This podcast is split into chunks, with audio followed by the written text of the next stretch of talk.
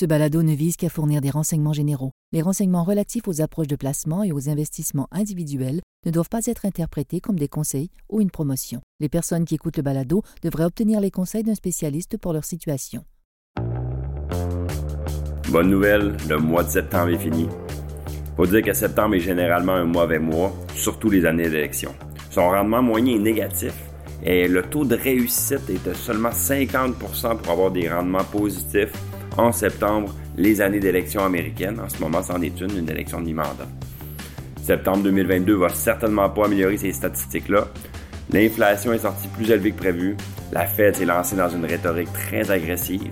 Puis en Europe, le nouveau premier ou la nouvelle première ministre britannique a présenté un plan de réduction très important des impôts qui a vraiment jeté un fort doute sur la responsabilité fiscale du gouvernement. Les taux en Angleterre ont grimpé en flèche et la livre sterling a baissé. Pour la plupart des auditeurs, le dollar américain est probablement la seule classe d'actifs qui a bien performé ce mois-ci. La monnaie a une corrélation négative avec les marchés depuis quelques temps. Euh, gagne de la valeur quand les marchés baissent et perd de la valeur quand les marchés montent. L'environnement économique en ce moment, on peut le dire, est pas au beau fixe. Mais est-ce qu'il y a une lumière au bout du tunnel? Bonjour, ici Pierre-Benoît Gauthier, vice-président adjoint de la stratégie d'investissement chez IG Gestion de patrimoine. Joignez-moi chaque semaine alors que nous allons naviguer les différentes tendances qui influencent les marchés. Nous sommes la semaine du 3 octobre et encore une fois, les marchés sont en mouvement. Les investisseurs qui sont plus expérimentés savent que le marché boursier va atteindre son niveau le plus bas bien avant que l'économie atteigne le sien et va rebondir également bien avant que l'économie rebondisse. Le marché boursier, c'est une machine qui est tournée vers l'avenir, qui est axée sur les attentes. Les nouvelles économiques, elles, sont principalement axées sur l'arrière. Ça décrit ce qui s'est passé dans le passé, mais ça essaie pas de prévoir ce qui s'est passé dans le futur. Donc en ce moment, ben on le sait, les données économiques sont pas excellentes, puis vous allez avoir du mal à trouver quelqu'un pour contester ça. La semaine dernière, on vous avait parlé de la résurgence, de l'importance des fondamentaux par rapport à la rentabilité et la profitabilité des entreprises. Mais un autre élément à prendre en, compte, c'est aussi la valorisation. Combien il faut payer pour acheter un actif? En bourse, le ratio court-bénéfice est une très bonne mesure de ce côté-là, de cet aspect-là. Le ratio court-bénéfice, c'est quoi? C'est la valeur totale d'une entreprise divisée par ses profits. Donc, autrement dit, on prend la valeur totale d'une entreprise cotée en bourse divisée par l'entièreté de ses bénéfices, ou encore, on prend le prix d'une action et on divise par le bénéfice par action. Ça revient au même. Donc, l'évaluation du TSX, de l'indice canadien, a été inférieure à celle d'aujourd'hui seulement quatre fois depuis 1994. En 1995, en 1997, en 2008, 2009 et en 2020.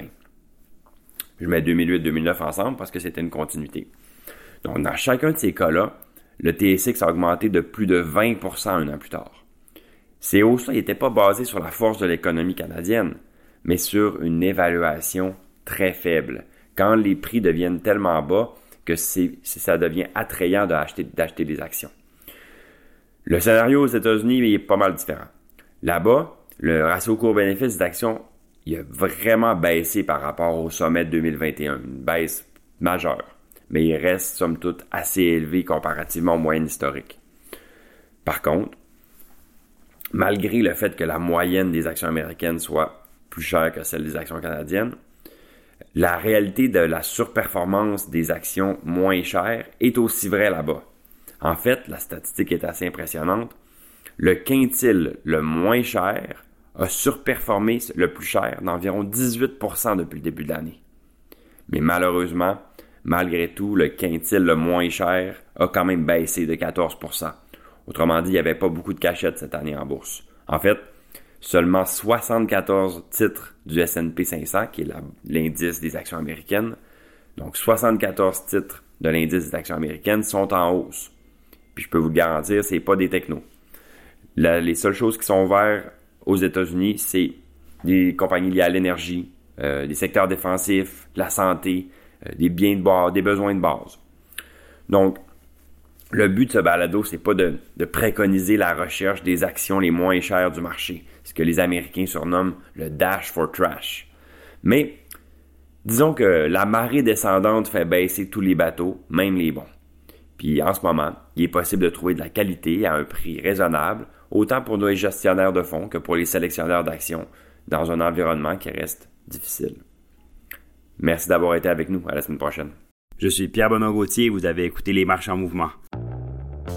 Si vous avez aimé ce balado, prenez un moment pour lui donner une note ou pour le partager avec vos amis. Ça aidera les gens à nous trouver. Merci de nous avoir écoutés. Le contenu de ce balado, y compris les faits, les perspectives, les opinions et les recommandations, ne doit pas être pris ni être interprété comme un conseil en matière de placement, ni comme une offre de vente ou une sollicitation d'offre d'achat de tout titre cité. On ne doit pas se fier sur le contenu de ce balado à quelque fin que ce soit, et IG, Gestion de patrimoine, n'est aucunement responsable de son utilisation. Le présent balado renferme des énoncés prospectifs qui décrivent nos attentes actuelles ou nos prédictions pour l'avenir. Les renseignements prospectifs sont assujettis à des risques, incertitudes et hypothèses pouvant donner lieu à des écarts significatifs entre les résultats réels et ceux exprimés dans le balado. Nos opinions sont susceptibles d'être modifiées en fonction des conditions du marché. Les placements dans les fonds communs peuvent donner lieu à des commissions ainsi qu'à des frais. Veuillez lire le prospectus avant d'investir. Les fonds communs ne sont pas des placements garantis, leur valeur varie fréquemment et leur rendement antérieur peut ne pas se reproduire.